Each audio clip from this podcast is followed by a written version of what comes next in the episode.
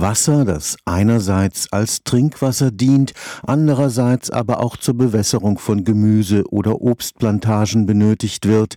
Wie das Beispiel Israel und Palästina eindrucksvoll zeigt, können Konflikte um knappe Ressourcen nur allzu leicht zu gewaltsamen Auseinandersetzungen führen.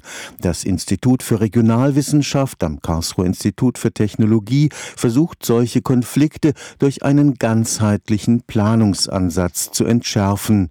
Am vergangenen Dienstag feierte es sein 50-jähriges Bestehen. Das dramatische Anwachsen der Bevölkerung in den sogenannten Entwicklungsländern des Südens verschärft Konflikte dieser Art, beispielsweise im Westen Afrikas. Das sind die Ackerbauern, auf der einen Seite und die Nomaden auf der anderen Seite. Was jahrhundertelang in einem ausgeglichenen Verhältnis möglich war, ist es jetzt nicht mehr, weil die Flächen, die die Nomaden nutzen können, immer kleiner werden. Es kommt zu Konflikten, weil eine Kuh, die nichts zu fressen hat, natürlich auf einen benachbarten Acker geht. Und dann kommt es sehr schnell zu Messerstechereien. Und solche Konflikte zu regulieren, also zwischen verschiedenen Ethnien, das ist so eine sehr schwierige Aufgabe. An solchen Fällen arbeiten wir. Professor Joachim Vogt ist Leiter des Instituts für Regionalwissenschaft. Das wurde am 26. Juli 1966 in Karlsruhe aus der Taufe gehoben.